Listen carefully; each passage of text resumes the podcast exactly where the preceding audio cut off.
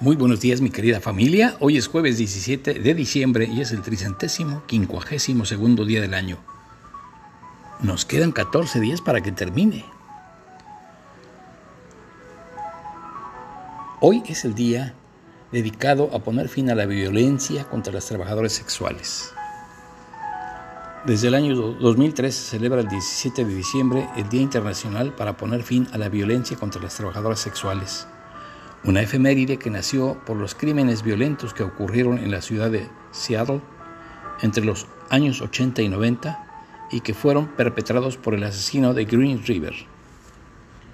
Durante su purificación de las calles, este hombre mató a más de 49 prostitutas y cuando se le detuvo, dijo con la mayor franqueza que su meta era matar al mayor número posible con la finalidad de limpiar las calles.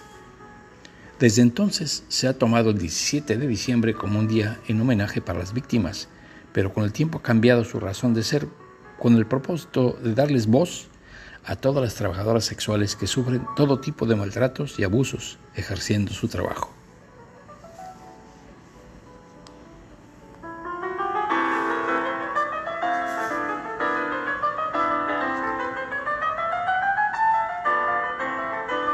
Frase célebre de hoy apartad a las prostitutas de la vida humana y llenaréis el mundo de lujuria.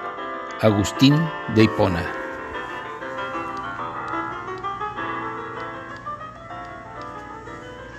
Efemérides nacionales.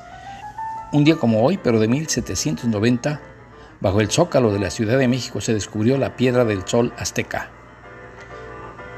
En 1857, el general Félix María Zuloaga promulgó el plan de Tacubaya, con el que se desconoció a la Constitución de 1857. Conspiró junto con su compadre Ignacio Comonfort, quien era a la sazón presidente de México, para establecer así un autogolpe de Estado. En 1891 falleció en la Ciudad de México José María Iglesias, jurista y político liberal originario de la Ciudad de México. Y en el año 2015 terminaron las señales analógicas en México, dando paso a lo que se llama TDT, Televisión Digital Terrestre. Es curioso, quiero comentarles que cuando uno busca las efemérides de México son muy pobres y se, pues están casi concentradas a la parte histórica. Quizá no sé buscar, pero he, he tratado de encontrar en muchas partes y las efemérides de nuestro país son bastante pobres, no así por ejemplo Argentina o España o Estados Unidos. Creo que nos hace falta trabajar más en este rubro en México. Como efemérides generales diré que en 1500 Cristóbal Colón fue recibido por los reyes católicos tras regresar encadenado desde la isla la española. Pues claro, se dedicaba a vender esclavos, capturaba gente y la vendía había hecho su negocio. En 1538, en Roma, el Papa Pablo III excomulgó a Enrique VIII de Inglaterra, dando así el primer paso para una ruptura entre la Iglesia Católica y la erección de otra nueva religión. En 1777 Francia reconoció la independencia de los Estados Unidos. Y en la villa de Angostura, en la actual Venezuela, Simón Bolívar proclamó la primera Gran Colombia, unión del Virreinato de Nueva Granada y la Capitanía General de Venezuela de 1810. En 1828 nació Leonor Pérez Cabrera, mujer cubana y madre de José Martí. En 1843, Charles Dickens publicó por primera vez su libro A Christmas Carol, cuento de Navidad. En 1903, en Kitty Hawk, Carolina del Norte, los hermanos Wright realizaron el primer vuelo de prueba eh, de su primer avión, el Wright Flyer. En 1917, en Estados Unidos se promulgó la ley seca. En 1919, Uruguay firmó la Convención de Buenos Aires sobre propiedad literaria y artística. Y un día como hoy, en 1935, el avión Douglas DC-3 realizó su primer vuelo. Y en 1936 nació Jorge Mario Bergoglio, el Papa Francisco.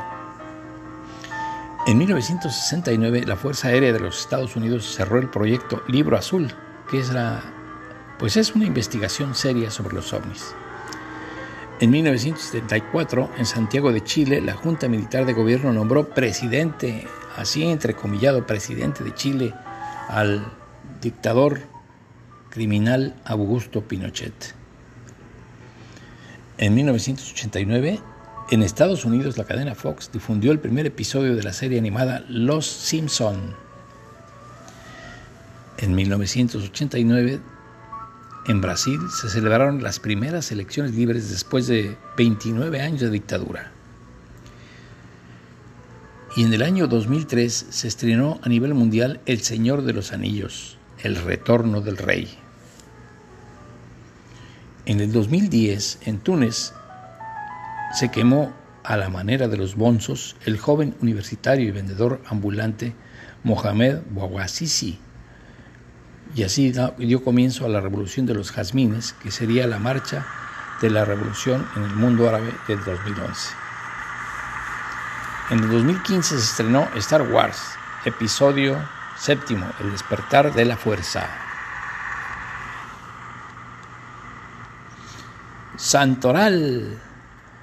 Hoy jueves 17 de diciembre del 2020 el Santoral cristiano festeja al santo de San Lázaro de Betania, seguido de Juan de Mata, Judicael, Modesto, Vega, con Vivina y Yolanda. Lázaro es muy conocido por todos nosotros, pero yo no sabía que había sido declarado santo, y sin embargo lo es. Vivió en Betania con sus hermanas Marta y María y fueron amigos de Jesús. La primera y principal fuente de información que tenemos sobre Lázaro es el Evangelio.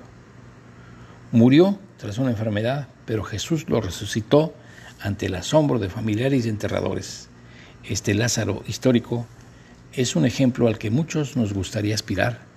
Con Jesús entre sus amigos, recibiéndolo en su casa en al menos tres ocasiones, Jesús lo cuida y lo quiere hasta el punto de resucitarlo.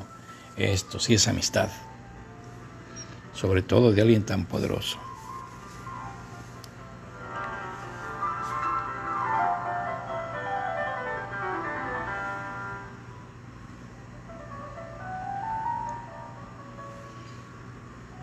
Estamos escuchando algunas sonatas para piano de Beethoven o Beethoven.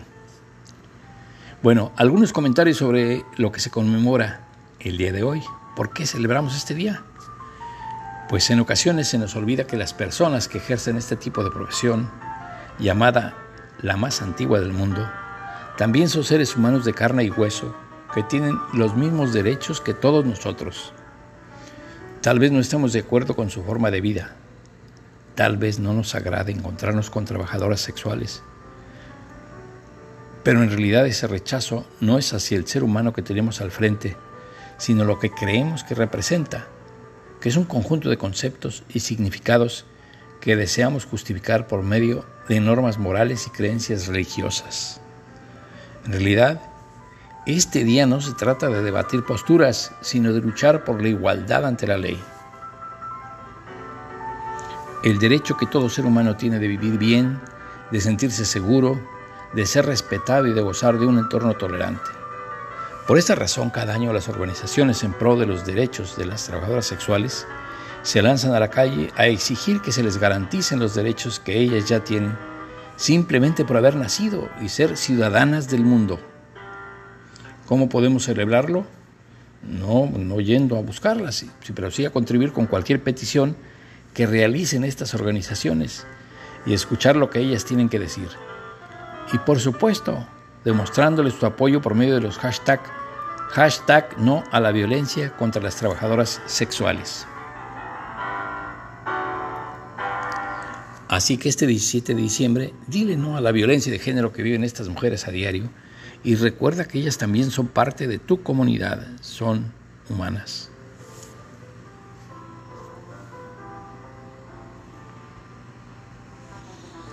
Es cuanto, mi querida familia. Llegué a mis 75 podcasts y aunque no son una meta, sí pretendo descansar hasta el fin de año. Así que nos veremos el año que entra en el 2021. Les agradezco su atención. Les mando un fuerte abrazo y les deseo mucha salud, salud y más salud hasta el año que viene. Va un abrazo a la distancia.